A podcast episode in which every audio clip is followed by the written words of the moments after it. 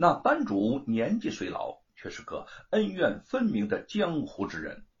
见吴承恩如此痴迷这段戏，竟当即要为他演上一场，以作答谢。吴承恩想不到自己一件无意助人之举，换来对方如此的热诚回报，吃惊感激之余，又有些不安。老伯，不必如此，等到前边观众众多之处再演，我借着光看看就好了。那班主却十分坚持。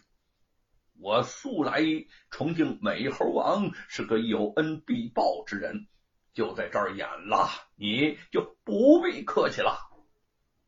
雨停之后，班主召集戏班众人，果然就为吴承恩演了起来。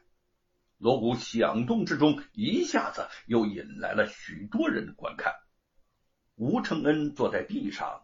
怀抱小猴子，聚精会神看得如痴如醉。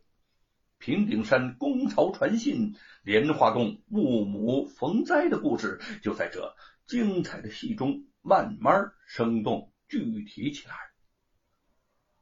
美猴王到正厅中南面坐下，两个魔头双膝跪倒，朝上叩头叫道：“母亲，孩儿拜义。”猪八戒掉在梁上，呵呵呵呵呵，笑了那么一声。沙僧道：“二哥好啊，掉出笑来也。”八戒道：“兄弟，我笑中有故。”沙僧道：“神故？”八戒道：“我们只怕是奶奶来也，就要争吃。呃，原来不是奶奶，是弼马温来了。”沙僧道：“嗯。”你怎么认的是他呢？八戒道：“弯倒腰叫我儿起来，那后面就撅起猴尾巴的了。”哼，我比你吊得高，所以看得明也。沙僧道：“且不要言语，听他说什么话吧。”八戒道：“正是，正是。”那美猴王问道：“我儿。”请我来有何事儿干呢？魔头道：“母亲呐，连日尔等少礼，不曾孝顺得。今日与兄弟拿的东土唐僧不敢善吃，请母亲来献献生，好争与母亲吃了延寿。”美猴王道：“我儿。”那唐僧的肉我倒不吃，听见有个猪八戒的耳朵甚好，呃，可将割下来整治整治，我下酒。那八戒听见慌了道：“赵文的，你来为割我耳朵的，我喊出来不好听啊！”咦，这位呆子那么一句通情话，走了猴王变化的风。魔头闻此言，哪容分说？只七星宝剑朝着美猴王劈脸砍来，好猴王将身一晃，只见满洞红光，预先走了。